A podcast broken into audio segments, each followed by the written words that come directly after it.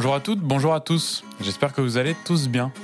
Content de vous retrouver dans PQTR. Voilà, je dois vous annoncer que la saison 1 va se clôturer avec cet épisode. Et Paris, c'est sûr, on n'en a jamais vraiment fait le tour. Mais il faut très vite reconnaître qu'il y a tant à voir ailleurs. Alors on va s'aventurer au large. On va prendre le temps de vous préparer de nouveaux épisodes avec une nouvelle dynamique pour revenir encore meilleur. Je vous remercie d'avoir suivi ces Parisiens venus d'ailleurs, de les avoir écoutés pour ce qu'ils avaient à dire, pour venir toucher des préjugés, peut-être, qui nous remercient toujours de les avoir titillés un peu. C'est une belle aventure que cette première saison, car avec vous, j'ai pu m'exercer pour tenter de faire mieux à chaque fois.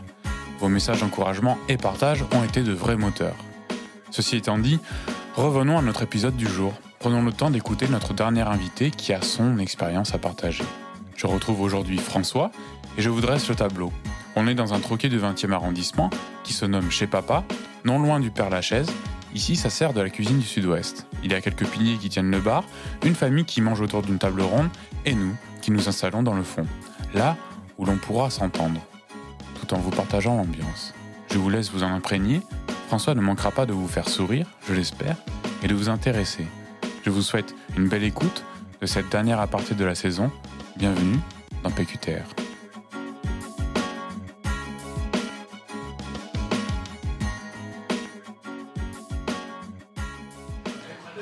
Salut François. Salut Seb.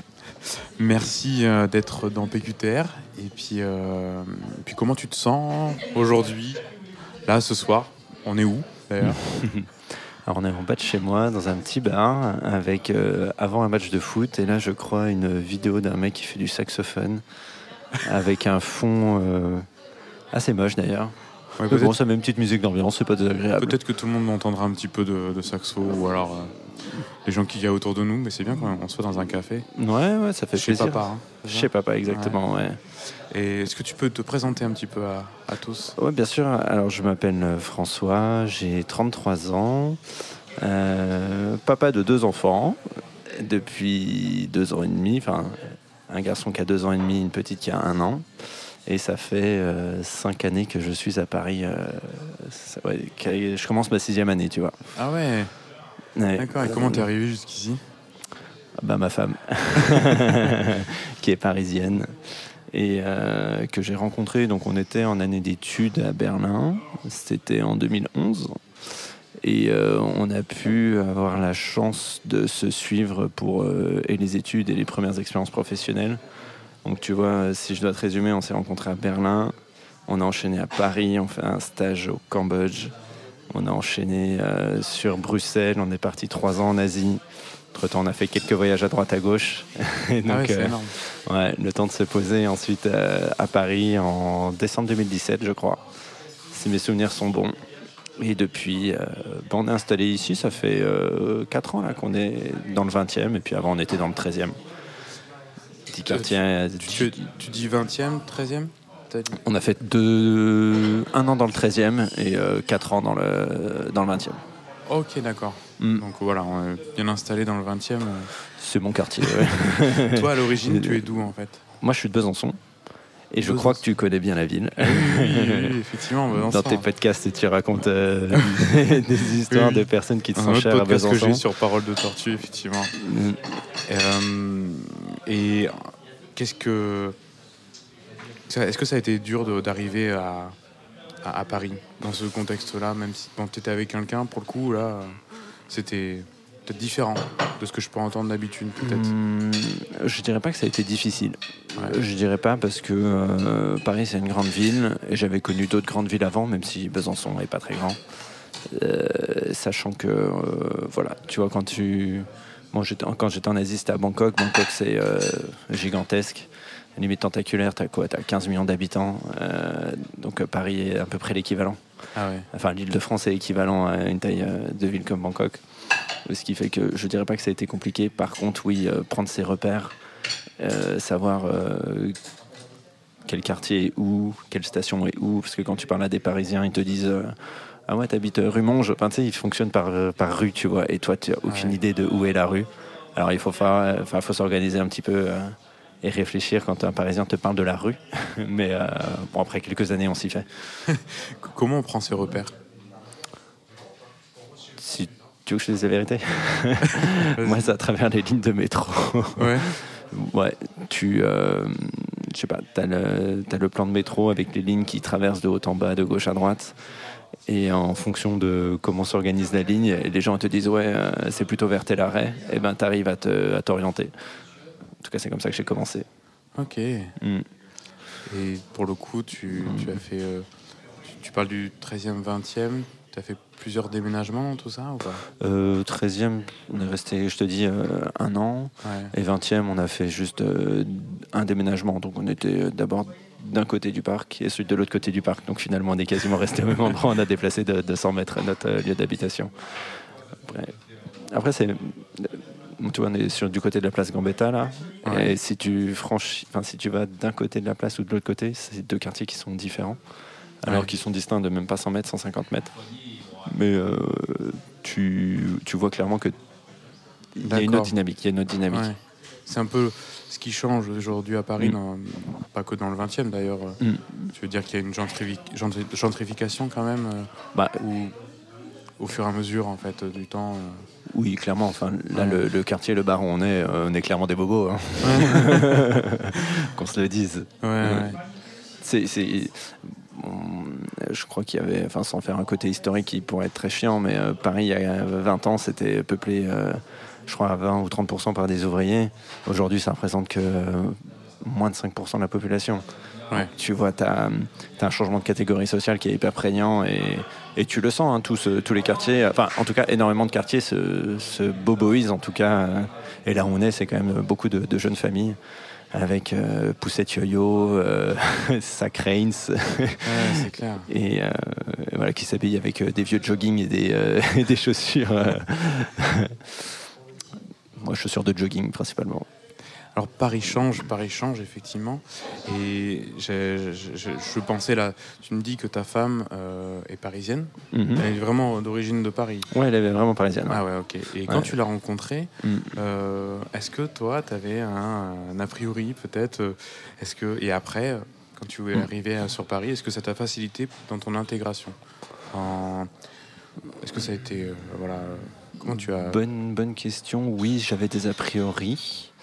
Après, comme elle vivait pas sur Paris, c'était une autre personne.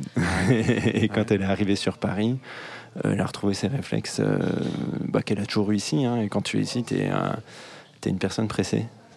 Ouais. Tu, euh, tu vis pas dans le présent, mais tu penses toujours à l'étape d'après. T'es pas, euh, pas la personne qui va profiter euh, de l'événement que tu es en train de faire. Typiquement, euh, là, nous, on est en train de profiter de boire euh, notre verre. Et euh, ça fait du bien. Mais quand tu es dans ta vie de tous les jours, euh, enfin, que je dis de tous les jours, c'est ta vie de, travail, tu vis ta vie euh, en pensant à ce que tu vas faire à la prochaine étape, que ça soit dans les 5, dans les 10, voire dans les 2 heures d'après. Tu vois, un exemple, moi je me lève le matin, je sais qu'il va falloir donner à manger aux enfants, qu'il va falloir déposer à la crèche, qu'ensuite je vais devoir prendre le métro pour aller au travail, qu'au travail il faut que je gère entre les différentes euh, réunions, les différentes tâches qui sont associées, qu'à 18h tu dois quitter parce que tu dois aller retrouver les enfants, leur donner à manger, faire prendre le bain, les coucher. Et tout est rythmé en fait par les étapes d'après. Parce que, euh, parce que le, temps euh, est une valeur, en tout cas dans la vie de ville, est une valeur trop précieuse pour ne pas être organisée. Tu crois que c'est propre euh, vraiment à Paris, ça quand même? Je sais pas, en tout cas, euh, je le vois propre à une grande ville. Et Peut-être le côté pressé. Le côté. ouais, certainement. Oppressant, certainement. aussi, Je, je- pas. vécu dans d'autres grandes villes de, de France encore. Mais en tout cas, ouais, la vie parisienne, elle t'oblige à penser comme ça. Et tous les gens qui sont autour de toi, euh, tu leur poses des questions, leur, leur journée, les- elles sont là, ouais, bah, je vais manger avec toi à 13h, mais à 14h, je dois partir parce que j'ai des réunions. Oui. Tu, tu l'entends cette phrase Oui, bien sûr, oui, je vois très bien. Euh, Oui, ce que tu dis là, c'est aussi. Ce que tu soulèves là, c'est c'est pas que la vie de, de famille, hein, c'est aussi même avant que tu aies tes enfants. absolument. Ouais, Il y avait euh, toujours ces- cette tendance-là. euh, J'ai ce petit créneau, on va se voir. euh, et puis, on, par contre, il faut que je parte à telle heure ou voilà, j'arriverai à telle heure. quoi, c'est, euh. La, euh, la vie est minutée. Et toi, comment tu arrives à trouver ton équilibre? Pourquoi tu restes pour le coup à Paris? Il y a la famille, il y a tout ça, mais il y a des choses aussi qui, qui sont là. euh, J'imagine. C'est. euh, ce, ce- ce côté euh, plaisant d'être tout le temps dans l'ivresse du mouvement. Où euh, Paris, tu fais, on a tendance à dire, tu as énormément de théâtre, énormément de cinéma, énormément de choses. D'avoir une vie autour de toi qui bouge, c'est un côté euphorisant, t'imagines même pas à quel point. Tu sors, tu vois des gens, chacun, c'est une valse, c'est une valse permanente Ouais. avec des gens qui partent, qui reviennent, un chassé croisé de personnes, de vélos, de motos, ou le côté désagréable, tout le monde se crie dessus, mais côté euh, vraiment effervescent euh, d'un monde en mouvement en, en permanence. Et ça, euh, c'est quelque chose d'assez indescriptible. Tu penses que justement ça, quand on connaît pas ou quand on arrive, ça peut être vraiment euh, euh, envahissant Oui, oui, oui, clairement. Bah, si t'es pas bien accompagné, ou en tout cas si t'as pas euh, une, sorte de sécurité ou une épaule sur laquelle t'appuyer, tu peux vite, très très vite te retrouver déstabilisé. Ouais. Euh, Parce que, euh, comme je te disais, les gens ils pensent à l'étape d'après, c'est-à-dire que si jamais quelqu'un euh, te, te donne un mauvais coup ou euh, essaie de te gruger dans une euh, file euh, de, de- de supermarché ou quoi que ce soit, la, la- la personne qui, qui a fait ça, elle s'en fiche complètement. Elle, elle pense à l'étape d'après en se disant bon bah dans 5 minutes il m'aura oublié et, et c'est très bien pour tout le monde. Et voilà, il y a, il y a ce côté tout le temps je dois avancer, je dois avancer et ce qui fait qu'il se passe énormément de choses et tu as, une, une stimulation extraordi- extraordinaire. Et Toi, tu marches vite dans les rues de Paris? Oui, j'ose le dire, oui. Bah tiens, t'as vu, je suis venu en, en chaussures de, de jogging là, tu vois. Et même là. quand t'as la poussette? Ouais. ah bah oui. Je, je- je cours. Ce matin, j'avais un rendez-vous. Euh, forcément, j'étais en retard. Du coup, j'ai couru avec ma poussette dans les rues pour arriver à leur rendez-vous. Et justement, je trouve ça Mm. super intéressant là, Mm. le premier Mm. invité euh, que j'ai euh, qui, qui a une famille en fait. D'accord. Et parce que souvent, l'argument pour partir de Paris, c'est euh, ben je vais partir. euh, ce serait plutôt pour avoir, euh, ben, parce que j'aurai une famille, j'ai envie de plutôt d'avoir de l'espace. Enfin bref, plein de plein de, d'idées comme ça. Et toi, quelle est la vie de famille à Paris? Est-ce que c'est pas trop, c'est pas trop, ça ne Tu- restreint pas trop? Tu, on a commencé la vie à deux, Ouais. puis on s'est retrouvé à trois, puis on s'est retrouvé à quatre. Donc, Ouais. comme on a commencé la vie à deux à Paris, t'as la continuité aussi qui fait que bon ben c'est pas euh, si je te dis euh, qu'on vit à 4 dans un 56 mètres carrés, euh, ça peut faire grincer des oreilles à beaucoup de personnes. Sauf que voilà, on a commencé à 2 dans 56 mètres carrés, ensuite on s'est adapté pour euh, remodeler l'espace et y trouver un, un bon, un bon agencement. Mais euh, oui, l'idée, euh, c'est pas de rester indéfiniment ici, et ce sera de, partir pour avoir plus d'espace et, euh, euh, son petit jardin. Et... Est-ce qu'il y a des gens qui te, qui te posent cette question justement ou qui t'en parlent, qui te disent vous êtes en famille à Paris, enfin, c'est pas trop dur ou quoi? Enfin, Il y a des gens qui te. Oui, souvent la question qui se pose, c'est quand tu dis à, à Paris, euh, enfin que tu habites à Paris et que tu es avec euh, deux enfants, les gens ils disent Mais t'as combien de mètres carrés chez toi? C'est euh, la, la- la phrase que tout le monde essaye de. Enfin, la, question que tout le monde se pose et tout le monde s'attend à ce que tu dises Ouais, j'ai genre un 70 mètres carrés, mais non, pas du tout. c'est un peu moins que ça. Hum, En soi, bon, tant que tes enfants sont jeunes, c'est pas l'espace euh, qui va faire la différence, mais euh, on arrive à y trouver, euh, comme je te dis, une forme de, bah voilà, de, de petit cocon familial euh, hyper, hyper plaisant malgré euh, l'exiguïté de, de- de l'appartement. On arrive à y trouver un petit, un petit confort. Ouais. Ah bah, je...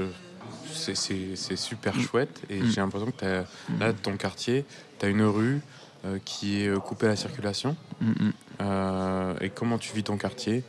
Et est-ce que c'est euh, avec les enfants, c'est cool euh, Ouais, alors bon, y a, forcément il y a les enfants qui prennent euh, beaucoup de place, mais euh, il y a ce il y a ce côté où tu as, tout, t'as tout à proximité, que ce soit les commerces première nécessité. Tu vois, on a un cinéma qui est pas très loin. Il y a un théâtre national, le théâtre national de la colline, qui est l'un des rares théâtres nationaux en France. Ah oui. Euh, je dis pas que j'y vais régulièrement, je crois même que j'y ai jamais mis les pieds. je devrais pas dire ça. Je suis allé à une Euh, représentation un jour. Ah ouais Il est super beau ce théâtre. ouais. c'est moi, bah, tu vois, t'as plus visité mon quartier. t'as. euh, euh, qu'est-ce que oui enfin t'as des tonnes de, t'as des tonnes de restaurants également et tu pourrais manger euh, je sais pas un an sans avoir fait euh, tous les restaurants à côté On- Et entre voisins, entre Mm. gens de ton immeuble, enfin, Mm. Euh, Il y, a, il y a- il y a une entraide, en tout cas on se, on se parle, euh, il y a, il y a du- de la communication. Euh, bah, J'espère que ses voisins n'écouteront pas forcément trop le podcast. euh, T'as as de la cordialité, chacun fait sa vie. Mm. T'as des personnes qui ont 80 ans, t'as d'autres qui ont peut-être la quarantaine. T'as, on va dire le schéma que tu peux t'imaginer de, de Paris, c'est-à-dire personnes qui se croisent, qui se saluent, qui sont cordiales entre elles. Il y a pas forcément, on s'invite pas à manger chez nous. Ouais. Voilà, t'invites plus des potes, euh, t'invites à venir chez toi, tu fais tes petites soirées euh, tranquillement, mais il n'y a pas non plus. euh, tu vois, la fête des voisins, euh, on la fait pas, on la fait pas quoi. Non, c'est vrai Mm. qu'il y a des endroits où ils vont vraiment la faire, mais, euh, d'autres euh, pas du tout. C'est même pas évoqué, il n'y a même pas d'affiche. euh. non, bah là, il n'y a rien du tout. hein. Et euh, je, me demandais, là, je, pensais, euh, je fais encore le rapport avec euh, ta femme parisienne euh, et, toi, petit provincial de Besançon, comment.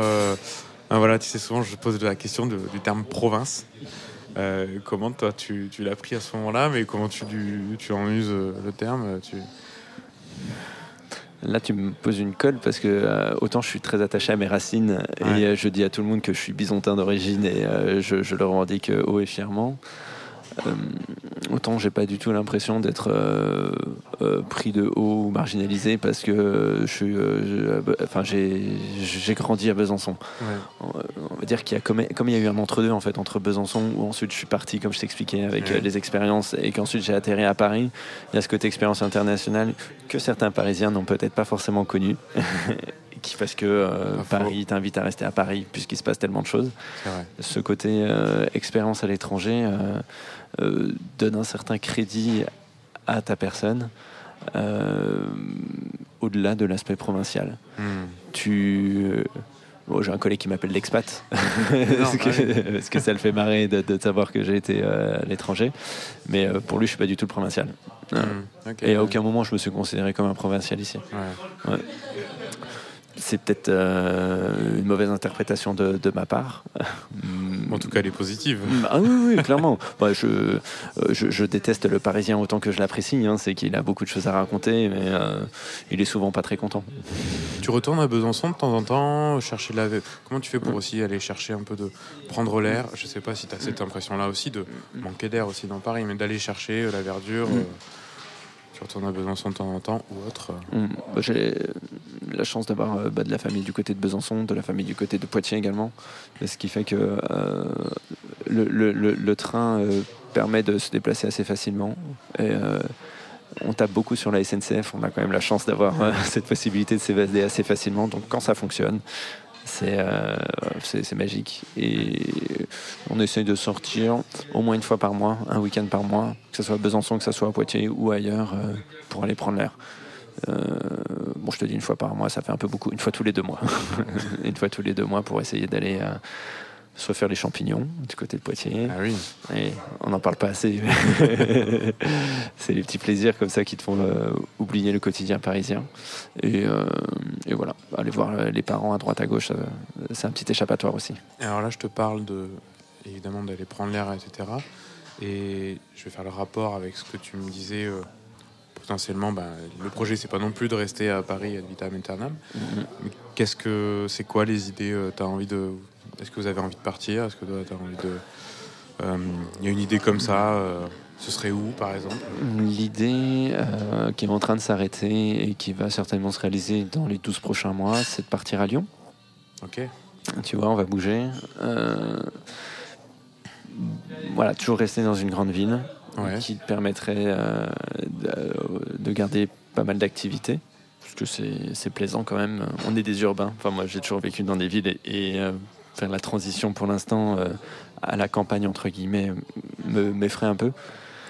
Euh, se retrouver euh, dans des pavillons résidentiels avec beaucoup d'espace et un cadre de vie très charmant, au- aujourd'hui euh, peut m'angoisser Ouais.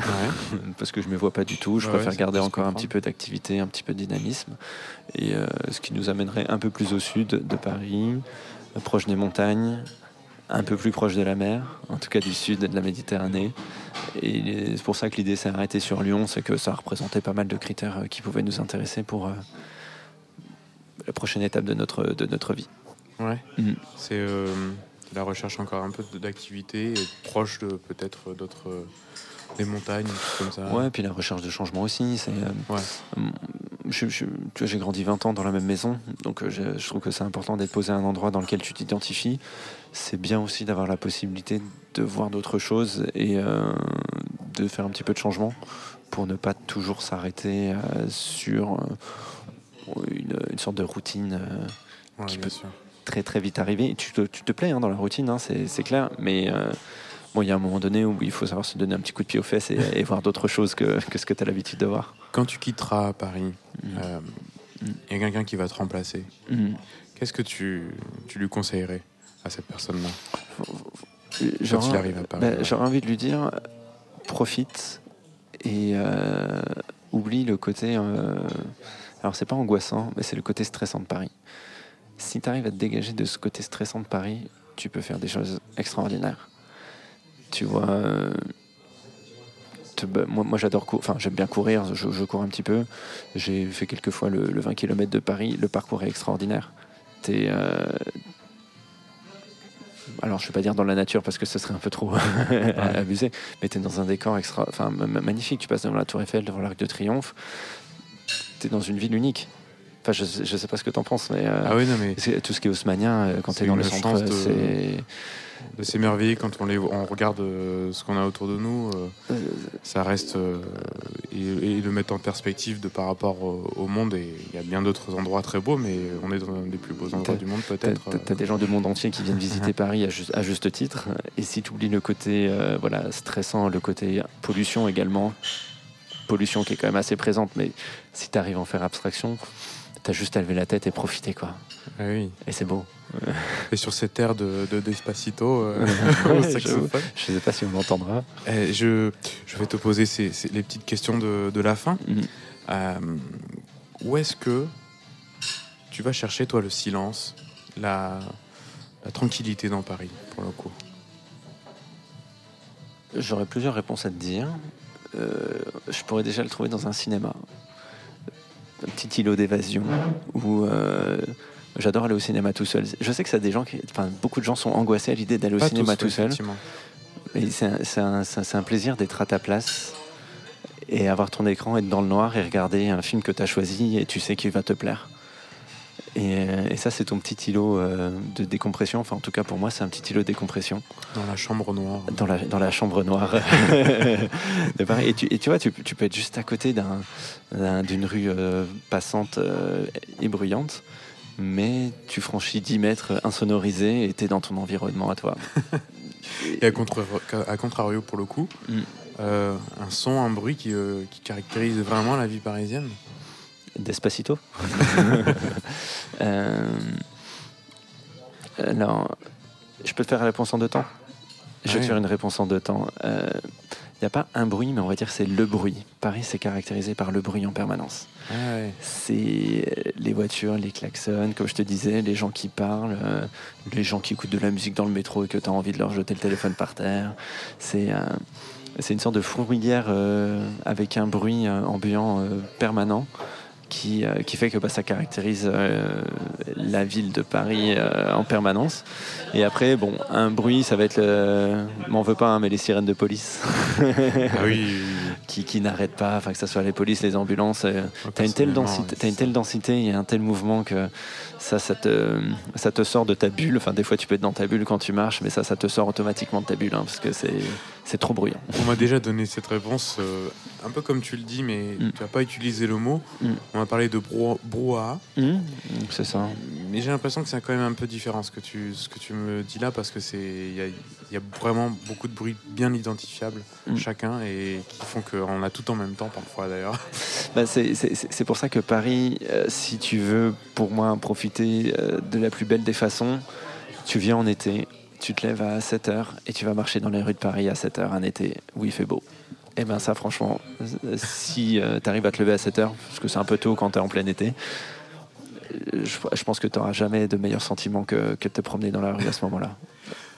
Et alors, si on a envie de se poser quelque Mm. part, dans un café, un restaurant, un lieu, Mm. tu as des adresses, tu as des endroits à nous, à nous donner je vais rester assez classique, mais un lieu pour moi qui vaut absolument le détour et qui, est, euh, qui a été euh, rénové, euh, je sais plus, il y a peut-être une 15-20 ans, c'est le musée d'Orsay, Ah qui est une ancienne gare euh, qui a été rénovée en, en musée. Tu as des expositions en permanence, enfin tu as l'exposition permanente qui est très bien, tu as les expos temporaires qui sont extraordinaires. Et c'est un lieu, alors t'es pas dans le silence, hein. t'es dans un brouhaha, mais euh, pour moi c'est un, lieu, c'est un lieu magique. Ouais. Ouais, tu ouais, tu t'émerveilles devant la, la hauteur des voûtes, euh, devant le décor qu'il y a à l'intérieur. euh, C'est. Ouais, c'est, c'est- Alors, tu as beaucoup de lieux uniques, hein, mais c'est... ça reste classique. Mais pour moi, c'est un très très bel endroit. Et un petit resto, un petit café peut-être Hum, Il y en a quelques-uns. Euh, je ne l'ai pas fait, mais euh, on, me l'a, conseillé. Ça s'appelle Automne, dans le 12e. Dans le Dans le 12e arrondissement. Euh, petit resto, euh, alors ça a une étoile, mais le midi tu peux y manger, euh, je crois, tu as un menu à 30 ou 40, euh, 40 euros. Ah Oui, ça c'est sympa. Ça. Ouais, entrée plat ou plat dessert. Et je crois que euh, ça vaut le détour. Ok. Mm. Bah, je pense qu'on va bien s'amuser avec, euh, avec tout ça. Et puis je te remercie euh, beaucoup pour euh, tous tes, tes détails et ton, ton histoire en tout cas. Merci à toi pour l'invitation. Et merci pour le moment. Et puis on, on va redonner l'antenne. Salut tout le monde. Allez, salut Seb. J'espère que vous avez apprécié cette nouvelle rencontre. Merci d'être arrivé jusque-là et bien sûr pour votre écoute. N'hésitez pas à mettre un petit like, cœur ou pouce vers le haut pour signaler votre contentement et pourquoi pas à suivre le podcast pour être prévenu des nouveaux épisodes. Manifestations de soutien font toujours plaisir. Le mixage et les arrangements ont été réalisés par mon ami Lacaze. Moi, c'est Sébastien. Il ne me reste plus qu'à vous souhaiter une belle journée ou une belle nuit. Je vous dis à bientôt pour une nouvelle rencontre, une nouvelle histoire. C'était Pourquoi tu restes?